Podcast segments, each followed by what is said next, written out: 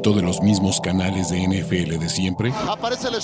¿Cansado de que te lean las noticias? Hoy fue un día soleado. ¿Te falta odio hacia los 32 equipos de la NFL? ¿Referencias de videojuegos? ¿Hodor? Este es el canal de Ulises Arada, donde encontrarás NFL, toxicidad, cultura pop, videojuegos y mucho más. Suscríbete y descubre una nueva forma de seguir tu pasión. ¿Qué esperas?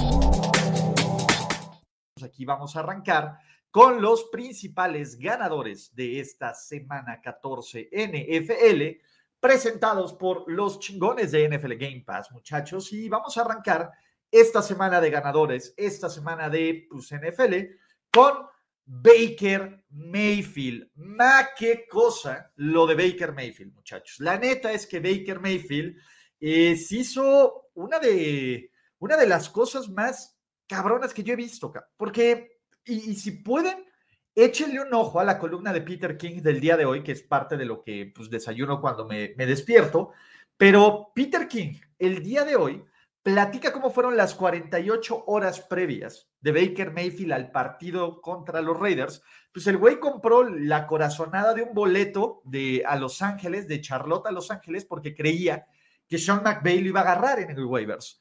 Entra, pues tiene un entrenamiento completo con este equipo, tiene un walkthrough donde las principales repeticiones con el primer equipo son pues, nulas y antes del juego le había lanzado de 10 a 15 pases a Van Jefferson. A Van Jefferson, que fue quien atrapó el touchdown. Y Baker Mayfield, ayudado por los Raiders, porque la neta es que los Raiders, pues son los Raiders, cabrón. Los Raiders siempre van a encontrar esta forma de autodestruirse, pero ayudado por los Raiders y ayudado por castigos estúpidos y ayudado también por pues, esta magia de, de, de, de chingón, ¿no? Pues Baker Mayfield se avienta este drive de 98 yardas y sorpresa, es la primera vez en 45 años de NFL, 45 temporadas, que en una misma semana tenemos dos drives de más de 95 yardas para ganar los partidos dentro de los dos minutos, lo cual, qué gran momento, qué gran momento para estar vivos, ¿no? Pero bueno, Baker Mayfield y, y estos Rams sacan un partido que no tenían ni total ni absolutamente la forma ni la manera de sacar este partido, O sea, si yo, si ustedes le van a los Raiders, la neta es que pobrecitos, cao, y qué poca madre, pero se llama el efecto Josh McDaniels, cao. Baker Mayfield de la calle, literalmente, es una más de esta cantidad de cagástrofes que los Raiders han permitido. Mayfield se aventó 23 de 35, 230 yardas, una anotación, pero no había hecho absolutamente nada en tres cuartos y medio de partido, cabrón. La verdad es que me parece que, que sí es un, tema bien complicado. Y por ejemplo, eh, yo sé fans de los Raiders que todas las jugadas se ven holding, que todo esto, pero Jerry Tillery no tenía por qué azotarle el balón. no tenía por qué habido holding y no tenían por qué haber dejado a Van Jefferson con el cornerback novato en la última jugada. Es un trabajo de choke y es un trabajo de, de, de choke espectacular, cabrón. La neta es que los, los, los Rams simplemente jugaron a, pues no, al orgullo, cabrón. Y era parte de lo que platicamos en esta semana, para bien o para mal, para lo terrible que haya sido el manejo de equipo de Les Snead y de, y de Sean McVay, hay que aplaudirle a estos Los Ángeles Rams que no bajan las manos, y hay que aplaudirle eh, pues toda esta actitud de seguir ganando y compitiendo y de seguir metiendo el pie, porque pues por lo menos va a decir, güey, sí, perdimos seis al hilo, sí, somos el peor equipo que después de ganar un Super Bowl defiende el título, sí, pero nadie va a pasar por encima de nosotros, ¿no? Y por ejemplo, aquí pregunta Jesús Niebla si Baker es un chingón o McDaniels es una basura, y yo te puedo decir, pues un poquito de esto, y un poquito de aquello, ¿vale? Eh, pero creo que estos, estos, estos Rams, no sé por qué dije Ravens, pero estos Rams, Rams, Ravens, a lo mejor fue por eso. Ahorita vamos a hablar de el mejor equipo de la NFL. Estos Rams, la neta es que, pues bueno, en una de esas van a tener una decisión interesante que tomar para el off-season.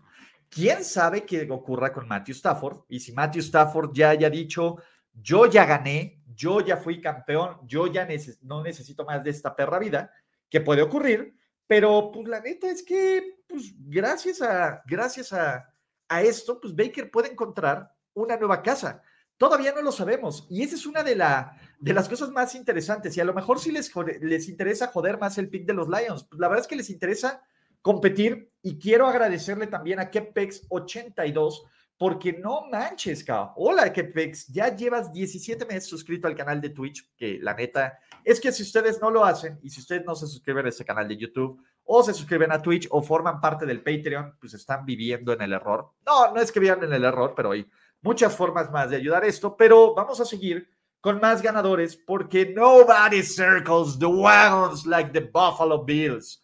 Y si bien los Bills no tuvieron eh, la actuación más espectacular, los Bills ganan 20-12, los Bills, eh, los Bills ganan 20-12 eh, y la neta es que pues, se mantiene como uno. Y quiero una pausa. Güey, Universo NFL eh, Universo Dolphins México, neta te agradezco que estés aquí y neta te agradezco tu tiempo por estar acá, pero, güey, no tienes que dar una opinión y spamear de todo, cabrón. O sea, disfruta el show, escúchalo. Al final, si quieres, hazte una lista de comentarios y déjalo, cabrón. O sea, también, también deja que el resto de la gente participe, porque pues nomás se siente como que quieres ganar la, atención de todos. Sí, ya sé que estás aquí, te lo agradezco, Cao. No tienes que, dar una reacción a cada uno de los comentarios siempre. O sea, está padre, pero chill pill, carnalito, ¿vale? Y ahora sí vamos a hablar de los Buffalo Bills. Adelante vamos a hablar de tus Dolphins, no te preocupes. Y la verdad es que yo tenía ciertas dos, ciertas eh, dudas sobre la defensiva de los Bills y sobre todo sobre una defensiva de los Bills que había perdido en la semana de forma total y espectacular a Von Miller.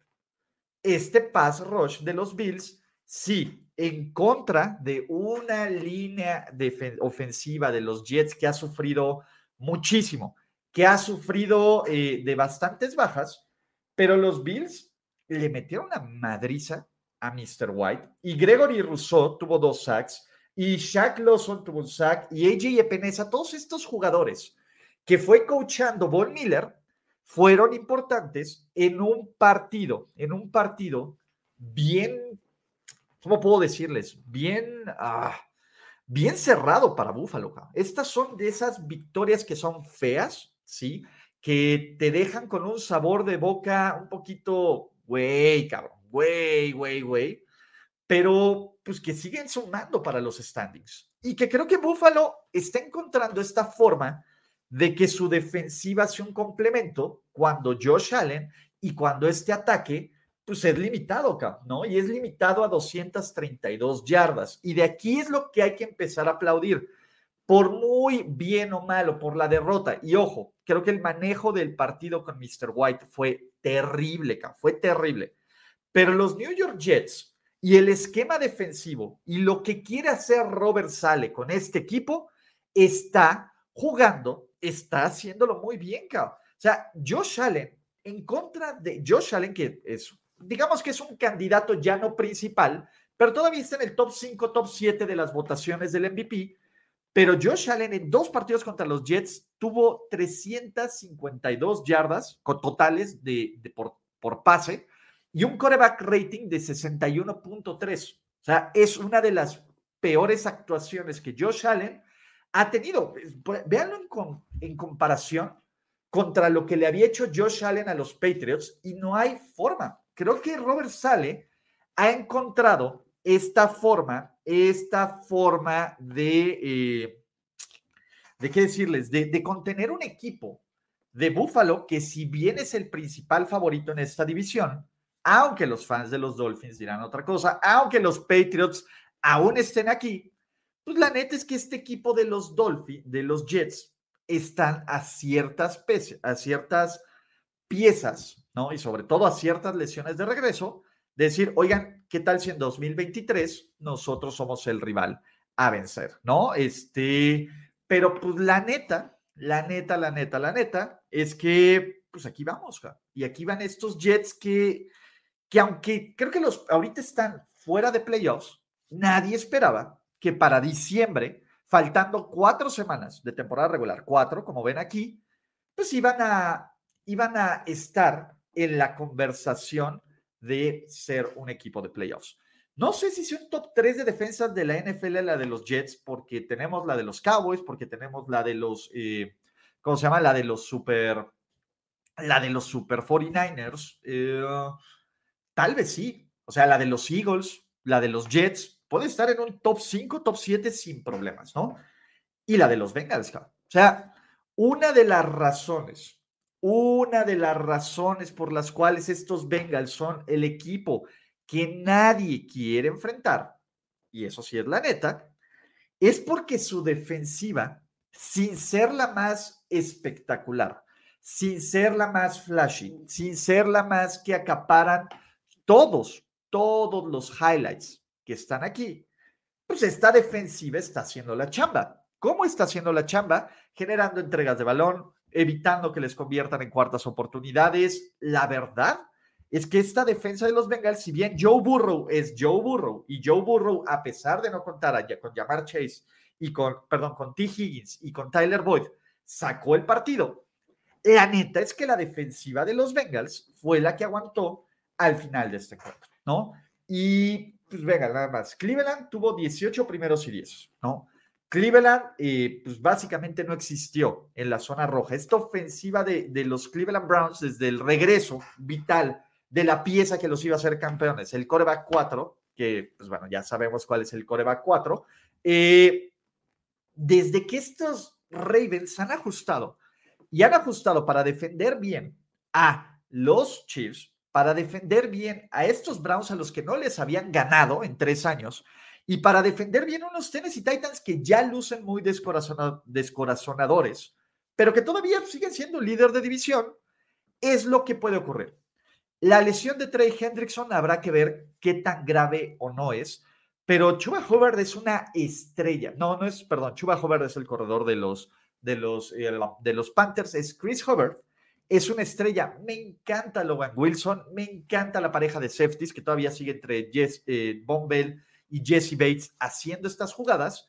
Y en general, estos Bengals siguen siendo uno de los mejores equipos de la liga.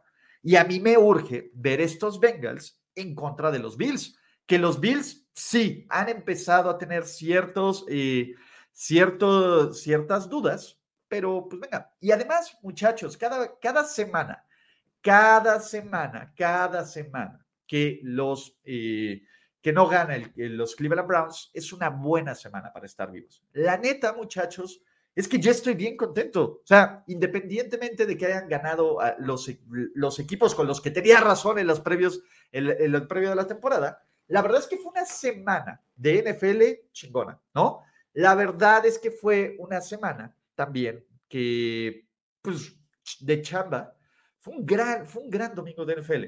Y además José Ramón Yaca ya perdió en el EF Bowl, entonces voy a estar del mejor humor de todos los, de todos los tiempos, por lo menos el día de hoy.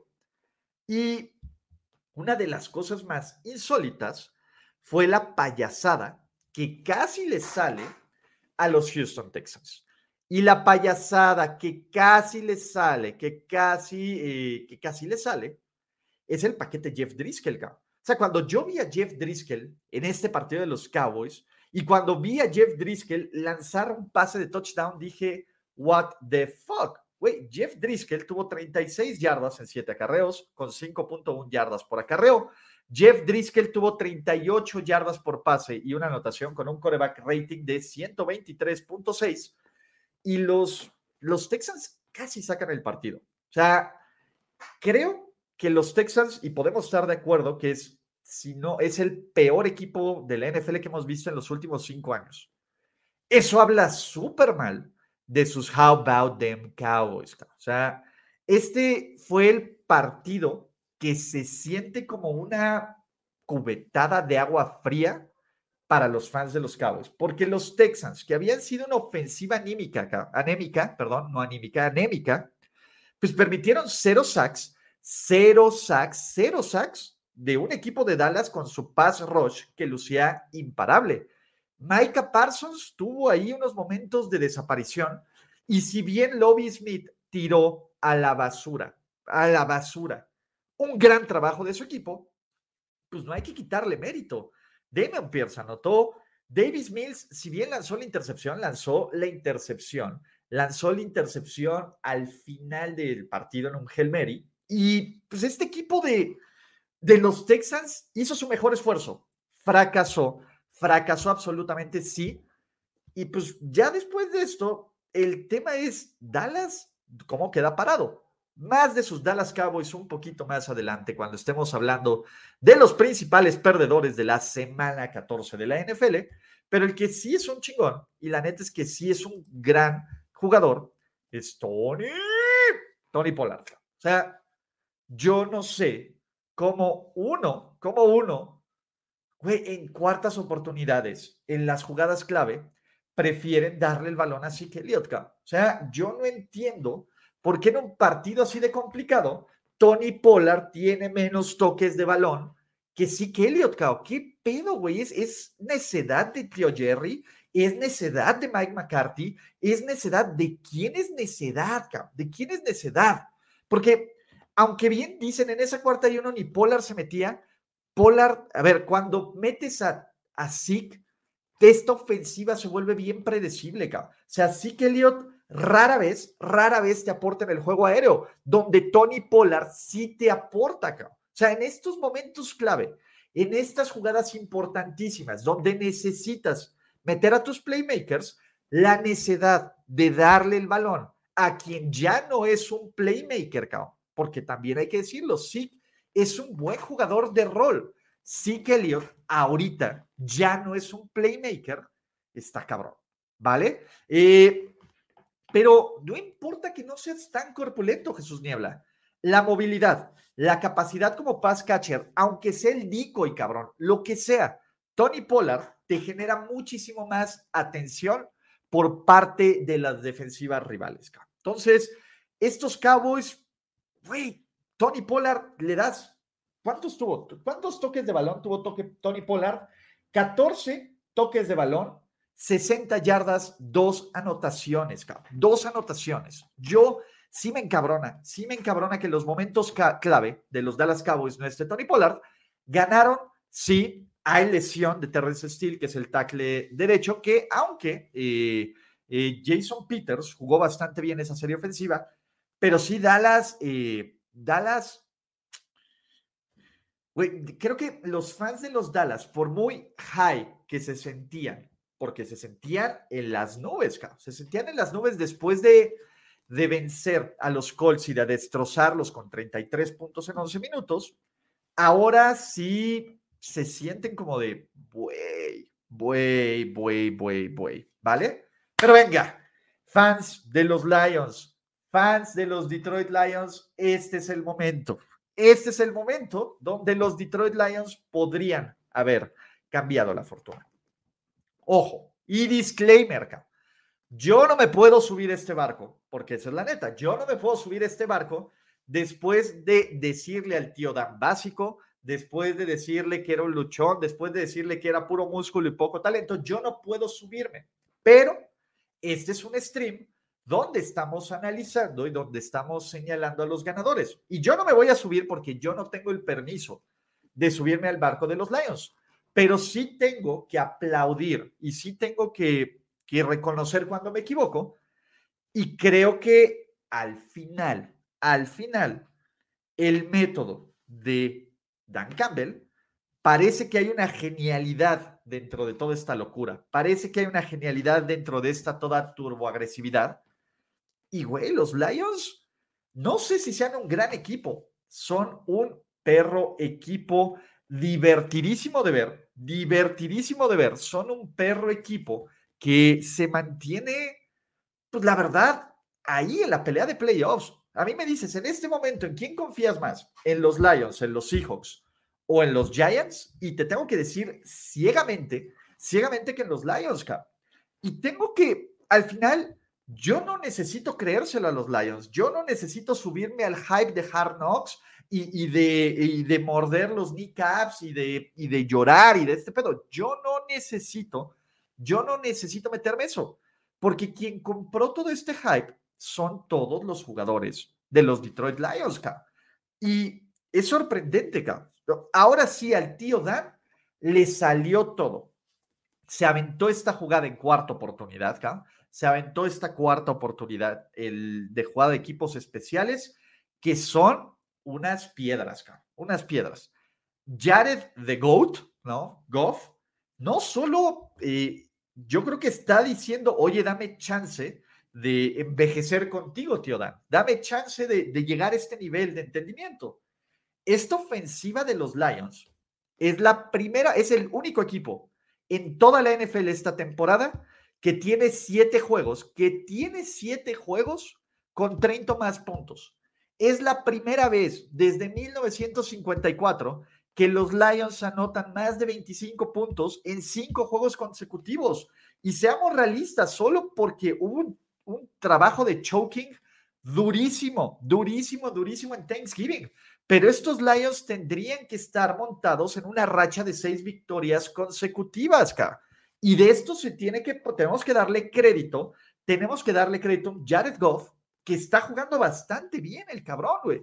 En casa el güey es un renacido. Encontró a Jameson Williams, encontró a Josh Reynolds, encontró a Peney fucking Sewell, que aquí lo ponen, no es tackle, de, no es derecho, es un arma ofensiva, cabrón. Es un arma ofensiva total, brutal y espectacular, cabrón. Y la verdad es que entre más veo, y esto es parte del stream, entre más veo esta jugada de Peney Sewell, donde Peney Sewell convierte esta tercera y siete, que se requiere todo el nivel de piedras para alinear a Peney Sewell. esto es lo más maravilloso y lo vamos a, no, no voy a, no voy a spoilerear la mejor jugada que he visto esta temporada, cabrón.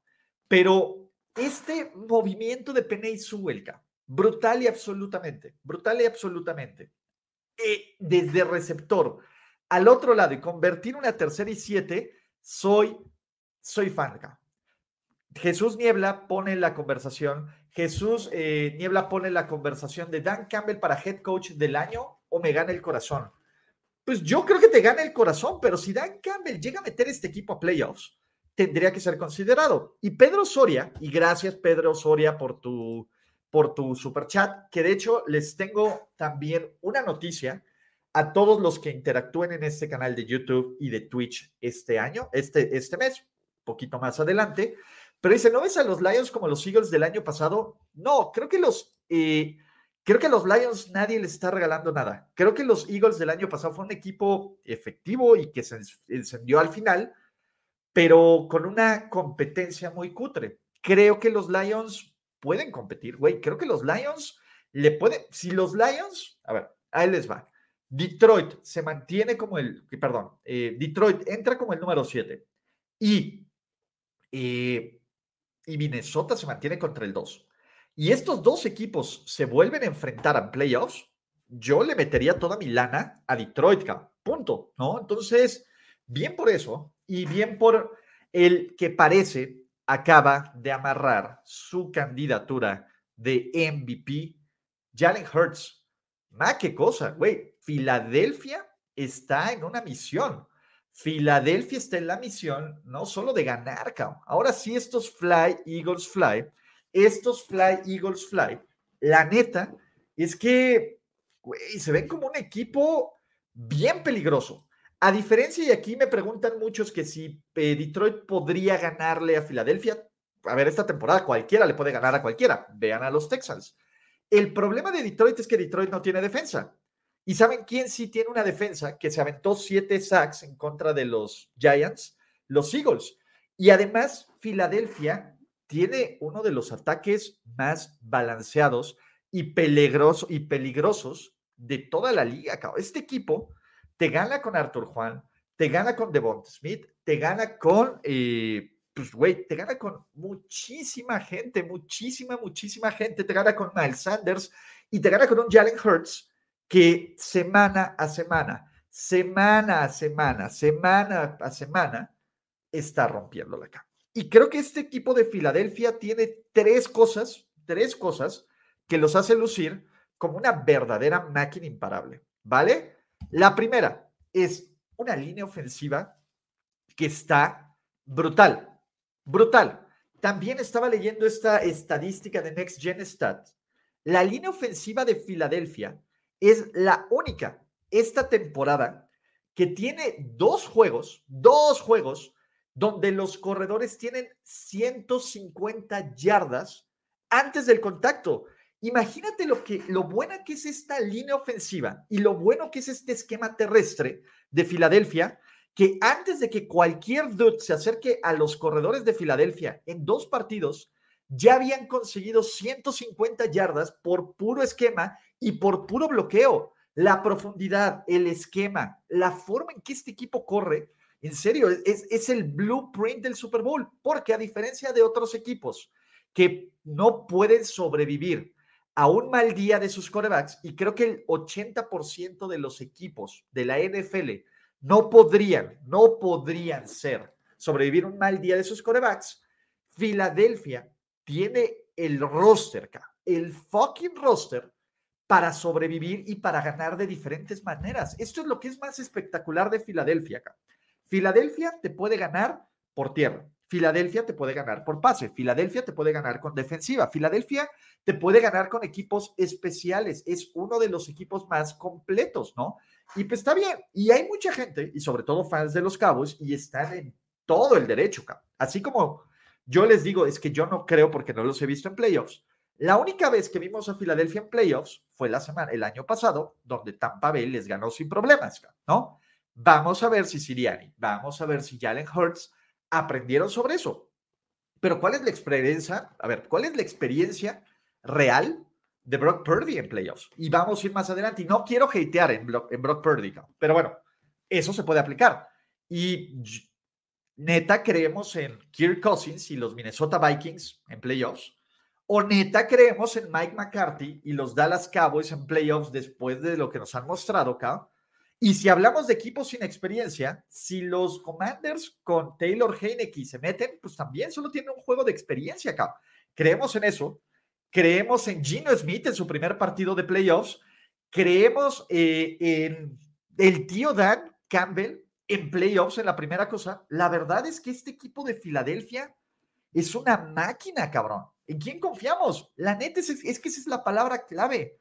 Yo quiero confiar en lo que hemos platicado a lo largo de, esta temporada y en lo que, por lo menos, con Rick Gosselin en mis pláticas y en mis, eh, e, en mi seminario de NFL digo, güey, yo prefiero confiar en un equipo que tiene la mejor línea ofensiva de la liga, con dobles de rotaciones, que tiene una línea defensiva brutal, cabrón, brutal. Es que esa es la base del juego. Los juegos se ganan en las trincheras, y Filadelfia está ganando en las trincheras constantemente. Todo puede pasar. Obviamente, güey, puede haber alguna lesión. Obviamente, cualquier puede chocar, pero Filadelfia va 12-1. Y este equipo podría estar 13-0 sin ningún problema, cabrón pero es lo que es. Está dos partidos con dos victorias más, las que sean. Filadelfia amarra todos los juegos de playoffs en casa, a menos de que ocurra alguna catástrofe. Pero estos Fly Eagles Fly, pues se necesitarían ir 1-3 y Dallas 4-0 para perder, para perder todos los juegos de playoffs en casa. Pero bueno, muchachos, hablando de güeyes que regresaron y hablando de güeyes que, eh, pues la neta es que qué bueno que están ahí. J.K. Dobbins, puta, ¿cómo? ¿Cómo? ¿Cómo extrañaron cañón y absolutamente los Ravens a J.K. Dobbins? ¿Hace cuánto que este equipo, que este equipo no tenía un corredor dominante como J.K. Dobbins? Después de la lesión, después de todo, regresa, tiene 15 acarreos, 120 yardas, 8 yardas por acarreo, una anotación incluyendo este acarreo largo. Y los Ravens limitados a la ofensiva, no solo por Tyler Huntley, que jugó medio partido, sino por Anthony F. Brown. Anthony F. Brown, muchachos, ¿no? Y ese es el punto. Pues sacaron un partido que parecía no debían de haber sacado. Los Ravens lucen como un equipo pues, que está sobreviviendo esta temporada, que está eh, buscando toda esta onda. Y, creo que Baltimore, por cómo se está dando eh, el panorama de playoffs, va a meterse a postemporada. Pero Baltimore jugando así no va a llegar a ningún lado. Y ahora el problema es que Tyler Huntley, Tyler Huntley, eh, pues va a estar fuera, por lo menos esta semana, porque está en protocolo de convención. Entonces es Anthony Brown, a menos de que Lamar Jackson se aviente una milagrosa, una milagrosa y total recuperación. Y para los que digan que los equipos especiales no importan, pues Calais Campbell tiene la jugada más importante de este partido en un juego que los Ravens ganan 16 a 14, hay que no se nos olvide que la jugada más importante de este partido, que bueno, hubo muchísimas, incluyendo las tres intercepciones a Mitchell, pero la jugada más importante y clave de este partido la hace Calais Campbell en el momento en que bloquea el gol de campo de Chris Boswell, que al final mantiene la ventaja de estos Baltimore Ravens. Y hablando de mantener ventajas y hablando de dudes que una semana parece que dan la vuelta y otros parecen que no, pues tenemos que hablar de Trevor Targaryen, primero en su nombre. Otro partido espectacular y otro partido donde Trevor Targaryen o Trevor Lawrence para los cuates se, se ve como el dude, se ve como el coreback del presente y se ve como el coreback del futuro. ¿No? Y Trevor Targaryen, primero en su nombre, se volvió a aventar otro partido de más de 300 yardas, de tres pases de touchdown, sí, con cierta dosis de suerte, pero que la verdad es que este equipo de Jacksonville, pues ahí va, acá. O sea, es un equipo súper gitano, como lo platicamos, como lo platicamos en las reacciones rápidas. Tú no sabes, a ver, Jacksonville puede choquear la siguiente semana contra Dallas y a nadie le sorprendería. O sea, es un equipo súper gitano pero por lo menos que los fans de los Jaguars vean eh, un poco de, pues sí, cabrón, de, de, crecimiento y de, y de futuro, es sólido, cabrón. Ivan Ingram se vio como este güey que debieron de pagarle todo el dinero en la agencia libre. 11 recepciones, 162 yardas, dos anotaciones. Say Jones otra vez se vio como un tut elite y se agarró una de las recepciones más increíbles después de pues, un tema así súper, súper, súper felsesco. Y también Trevor Targaryen pues, puso su parte. Y estos Jaguars metieron 29 puntos sin respuestas para ganar a Tennessee, que si bien Tennessee no es el mejor equipo, todos, todos y absolutamente, todos y absolutamente pensábamos que este equipo de Jacksonville iba a perder contra Tennessee, ¿no? Eso es lo que pensábamos. Pero eso es lo que pensábamos y esto es lo que ocurrió. Y muchachos, hablando de lo que pensamos y de lo que va a ocurrir, les quiero poner el anuncio porque este stream es presentado por NFL Game Pass. NFL Game Pass es la mejor forma de ver la NFL en vivo por internet. Muchachos, échenle un ojo, ya se lo saben, Game Pass es la mejor forma de ver. Aprovechen los paquetes, va a haber también promociones de playoffs. Díganme qué es lo que más les gusta.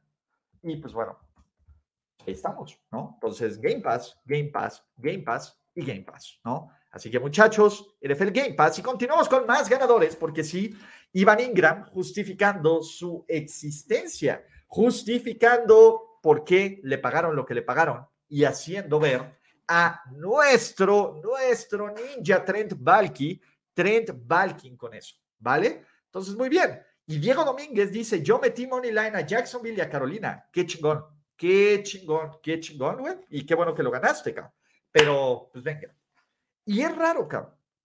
Es raro que tengamos a dos Denver Broncos en las listas de los ganadores, pero si bien el final del partido no fue lo que esperaban los fans de los Broncos, Por lo menos ayer, en contra de los Chiefs, los fans de los Broncos vieron un futuro un poquito brillante. Hay que ponerlo en contexto, acá. Hay que ponerlo en contexto. Las primeras 13 semanas o 12 semanas o 12 partidos habían sido horribles ofensivamente. Russell Wilson no nos había dado absolutamente nada. Es más, Russell Wilson antes del medio tiempo, cabrón había aventado un, un pick six, Fue, o sea, todo ya estaban listos para cancelar todo para siete años de tristeza o siete años de soledad, más que cien años de soledad, y para que todo se fuera al demonio. Jerry Judy, porque pintaba para un bust, solo porque los dioses de los viejos y los nuevos dioses son grandes, no lo expulsaron. Yo todavía no sé cómo no lo expulsaron. Pero Jerry Judy, y, qué pena, si cierto José Ramón Yaca jugó contra Jerry Judy y Ivan Ingram, la neta es que está cabrón, güey. Y todos los que se burlan, güey, de Russell Wilson, go and fuck yourself, O sea, sí fue algo bien peligroso, sí fue un golpe bien culero, y pues ni siquiera es como para burlarse. Entonces, no mames, güey. Pero creo que Russell Wilson, en esta rachita de cinco minutos de juego, donde los Broncos anotan 21 puntos y donde la verdad es que por fin se le mostró Cocoro que es una pena que la jugada, que además es una gran jugada para ser el primero y diez, salga lesionado, salva lesionado y te da, te da un poco de, bueno, no, no un poco, un mucho de, oye, bueno, el futuro no es tan cutre como parece, ¿vale? Me parece que este futuro de los Denver Broncos y de Russell Wilson te da chispazos de creer que se puede arreglar. El primer punto, el primer punto es, bueno, güey, a ver, Nathaniel Hackett por muy buen tipo que sea, por muy buena onda que sea, por muy luchón que sea, por muy chido, pues Russell, eh, Nathaniel Hackett es one and done. Vamos a traerle un mejor coach. La neta, la neta es que eh, Russell Wilson te mostró que aún tiene la movilidad, cabrón. Tiene esta movilidad para hacer cosas funcionar fuera de la bolsa de protección. Creo que por esquema, que él pidió ser un pocket passer, hay que decirte, no, Russell, tú tienes que estar en movimiento, no tienes que correr, y no tienes que tener estos acarreos, aunque fue el líder por yardas por tierra. Creo que Russell Wilson, llevado bien y con un poco más de química y con un poco más de idea, puede hacer a los Broncos muchísimo más competitivos de lo que parece. Y también pongámoslo, ni Russell, perdón, ni Russell Wilson era tan malo como los vimos en los primeros 11, 12 partidos, que fue malísimo, malísimo. Y creo que tampoco es tan espectacularmente tan bueno como lo vimos en este juego. Todavía vimos ciertos vicios, vimos un punto medio. Creo que Russell Wilson es un buen coreback y en sus buenos momentos es un top 10 coreback. Ya no va a ser nunca un top 5. Pero eso, con una defensa chida, que puede tener Denver, que la tiene, cabrón, que la neta es que la tiene. La defensiva de los Broncos generó tres entregas de balón, cabrón. Le interceptó tres veces a Mahomes, cabrón, ¿no? Ahí va el punto. Y con un Jerry Judy, que también nos mostró por qué fue un pick de primera ronda. El güey se volvió loco, pero después de volverse loco, el tipo decidió dominar total y absolutamente, y absolutamente a esta defensiva de los Chiefs que es cutre, sí, pero cuando habían visto a Jerry Judy dominar? Y todavía te falta Cortland Sutton y todavía te falta eh, pues Pookie. O sea, creo que el futuro en Denver no se ve tan del riel como parecería. Es cierto su primer pick del draft, que ahora es un pick 2, cabrón, que es un pick 2, es el segundo pick overall, va para Seattle. Y Seattle ya debería decir, oigan, y si agarramos coreback, o si no, pues la neta es que va por ahí. La otra es, pues bueno, todavía tienen el pick de primera ronda de Miami, todavía tienen ciertas formas de ajustar, todavía esto no ha sido al demonio. Lo que sí es necesario es acertar en quién va a ser el siguiente head coach de este equipo para pensar en cosas chingonas, ¿no? Y hablando de pensar en cosas chingonas, Jerry McKinnon rescatando a sus Kansas City Chiefs. Jerry McKinnon fue el mejor receptor de este equipo, con 112 yardas, dos anotaciones y 56 yardas, haciendo las jugadas más interesantes y más eh, increíbles, incluyendo este pase de Mahomes, que, pues bueno, cada vez que Mahomes hace algo, ¿no? Pues todos nos volvemos locos, cabrón. Y fue un pase brutal, cabrón. La neta es que es un pase espectacular. Y pues bueno, Jerry McKinnon, Jerry McKinnon, ahí va, Jerry McKinnon, eh, pues está siendo este receptor confiable que por momentos Travis Kelsey no es, que por momentos Juju Smith Schuster no es, que obviamente Marqués Valdés Scanting no es ni de chiste, cabrón, ni de chiste. Pero bueno, pues ahí estamos. Y Willie Gay terminó haciendo la jugada clave de este partido. Y si bien la defensiva de los Kansas City Chiefs es mala, lo que tiene esta defensiva de los Kansas City Chiefs es que tiene 3, 4, 5 jugadores que te pueden hacer una total y absoluta diferencia acá. Uno de ellos es Willie Gay. O sea, la velocidad, el atleticismo, toda esta madre que te da Willie Gay, sí te hace un jugador que puede hacer estas jugadas swing, como lo puede hacer Nick Bolton, como lo puede hacer Chris Jones justo en este pase que le interceptan a, este, a Brett Ripien. Entonces, bien por los playmakers de sus Kansas City Chiefs. ¿Qué más tenemos? Muchachos, el ataque terrestre de los Panthers. Otro de los principales ganadores sin Christian McCaffrey, sin Matt Rule, este equipo de Carolina ha encontrado la forma, ha encontrado la forma de ser interesante. Este equipo de Carolina ha encontrado la forma de ser competitivo, Y estos Panthers con un récord de 5-8, de 5-8, pues son un equipo que la neta es que, güey, o sea, yo me niego a creer, me niego a creer que un equipo de Sam Darnold va a ser constantemente competitivo, porque Sam Darnold, pero parece que llamaron a los cazafantasmas, exorcizaron estos demonios y a pesar de solo sus 120 yardas por pase, le meten 233 yardas al, por tierra a la defensiva de los Seahawks, que ya hablaremos más adelante de ellos, eh, y se pone feo. Se pone totalmente feo.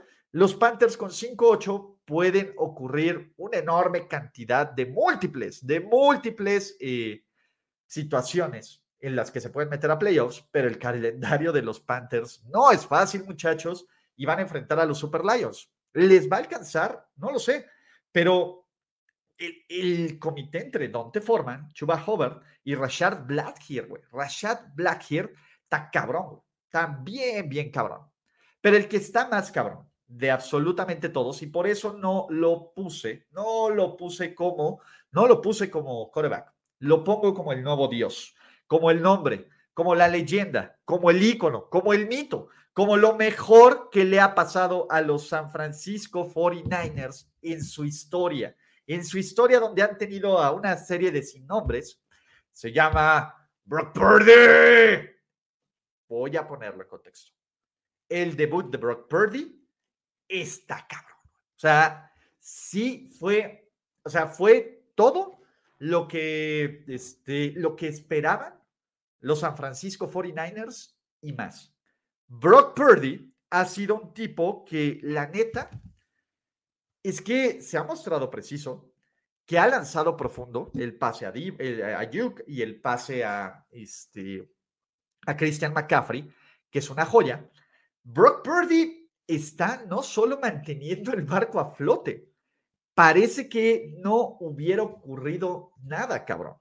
Y eso está bien, cabrón. Y Christian McCaffrey, pues está jugando como Christian McCaffrey. Está aportando como Christian McCaffrey con 119 yardas por tierra, por eh, con 34 y una anotación por pase, dos touchdowns. Es este playmaker.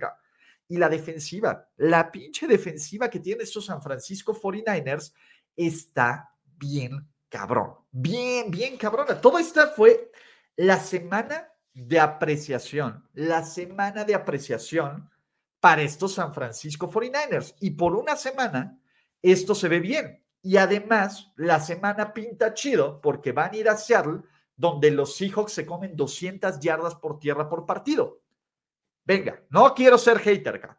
No quiero ser hater y no quiero ser eh, pincho ¿no creéis? Todavía tengo mis dudas con Brock Purdy. Todo, todavía tengo mis dudas con Brock Purdy porque va a llegar un momento donde Brock Purdy no va a jugar como God Purdy. Y está bien. Pero creo que este equipo de San Francisco, pues está haciendo todo para cobijarlo y que no, y que el hecho de que este equipo, de que el hecho de que este equipo no baje el nivel está cabrón. Es cierto, Purdy salió tocado de la muñeca, pero Purdy tiene, por lo menos en el college, mostró una durabilidad bien cabrona, ¿no? Pues va a estar bien con esta defensiva y sobre todo porque se esquivó, porque se esquivó la bala de Divo Samuel, que parece que no es grave, grave, pues está cabrón, ¿vale? Pero pues la neta es que fans de los 49ers, neta sí ilusionense y díganme, ¿ves pinche Ulises por no creer en Brock Purdy? FU. Y está bien que me los digan, ¿vale? Pero venga, ¿no? La otra, gracias Héctor Rodríguez por chulearme mis gráficos. Todo esto es trabajo de Sebas, que es un capo. La neta es que Sebas es un chingón y un ultra, hiper, mega chingón de esta onda. Así que, pues ya estamos. Y vamos a terminar con más ganadores, con más ganadores. Y la primera es la defensiva de los Superchargers. Esto, esto es una, yo sí creo que de las actuaciones más sorprendentes que he visto esta temporada. Los Chargers, los Chargers, los Chargers, que habían sido una de las peores defensivas de toda la liga, de las peores defensivas de toda la liga. Un equipo que no jugó con Derwin James, que no jugó con Bryce Callahan, esa es la verdad, y que los habían deshecho por tierra, deshecho por pase, deshecho por eh, absolutamente todos los, todos, todos los medios. Dijo, not tonight, no contra, no contra Tua. Y esta defensiva de los Chargers, fuera del gafe que tuvieron en el Fumble Camp, que, que es una jugada increíble, fortuita y pues la neta, pues bien chingona de, de, de Tyreek. Pero esta defensiva de los Chargers limitó a un equipo de Miami que venía del líder de la liga en porcentajes de pases completos a un Tua que completó menos del 40% de sus pases. Tua, que era el líder de QB rating de toda la NFL, tuvo 63, 65.3 de QB rating. Los Miami Dolphins tuvieron 3 de 11 en terceras oportunidades, 219 yardas de ofensiva total. Todo, todo ese, todo eso, acá. Y seamos realistas, Miami tuvo dos latigazos, dos latigazos, uno de una jugada fortuita de un fumble que se convirtió en siete puntos y otro del tradicional pase preciso, profundo, perfecto, precioso de los de Tyreek Hill a Tua a tu ataque bailo acá. La verdad es que esta defensiva me sorprendió, pero, pero, pero, pero, pero, son los Chargers, muchachos. Vamos a volvernos locos esta semana y vamos a volver a bajar las expectativas hasta el piso, porque estos pinches Chargers suelen encontrar la forma de, pues de, pues sí, de decepcionarlos. La neta, ¿no? Eh, el que es un ganador es el coreback de social media. Justin Herbert, ¿no? Es ese Justin Herbert que no puede hacer regresos en el último cuarto. Es ese Justin Herbert inflado por los medios. Es ese Justin Herbert que solo infla sus estadísticas para ser uno de los corebacks más efectivos de los últimos, eh, de los récords. Sí, ese Justin Herbert, pues se une a Dan Marino como los únicos corebacks con más de 90 pases de touchdowns en sus primeros tres años en la NFL. Ese social media coreback se avienta estos pases cruzados de 50 yardas que son puro brazo. Ese Justin Herbert, ese Justin Herbert, que es un dude eh, pues, sobrevalorado acá, a pesar de tener una línea ofensiva que lo obligaba a moverse en el 80% de las jugadas, encontró a Keenan Allen, encontró a Mike Williams, encontró a Austin Eckler, y a pesar de estar limitado por un head coach cabrón, pues ese social media quarterback pues ahí está, en el panorama de playoffs. La neta es que por talento puro, por talento puro, ¿no? Justin Herbert, a ver, creo que también la discusión de quién es el mejor, quién es el segundo mejor, y, creo que Justin Herbert y Joe Burrow acá. Tua es, en serio, Tua es un güey bien preciso, acá. Pero Tua nos demostró en contra de una peor defensiva, porque yo sí puedo decirles que por muy mal que haya jugado la defensiva de los Dolphins, la defensiva de los Chargers es peor, cabrón. Y aparte la defensiva de los Chargers no tenía a sus principales estrellas, ¿no?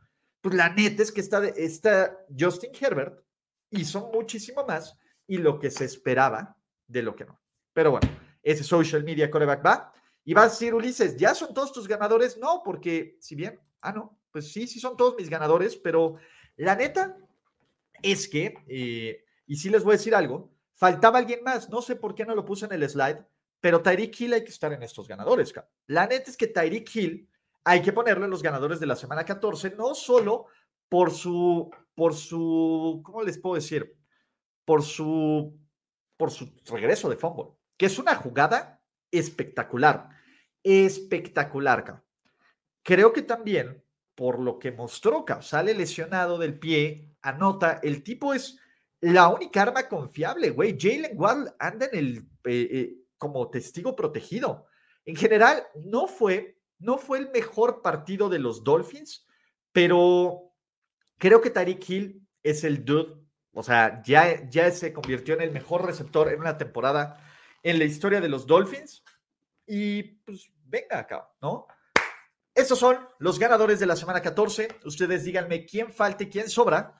Gracias por escuchar el podcast de Ulises Arada. No, God! No, God, please, no, no. Esperemos que tus oídos no hayan sangrado tanto. Te esperamos en la siguiente emisión y no olvides suscribirte en tu plataforma favorita como Spotify, iTunes o Google Podcast. Hasta la próxima. Now, give me money, or I shoot him, and I shoot all you motherfuckers.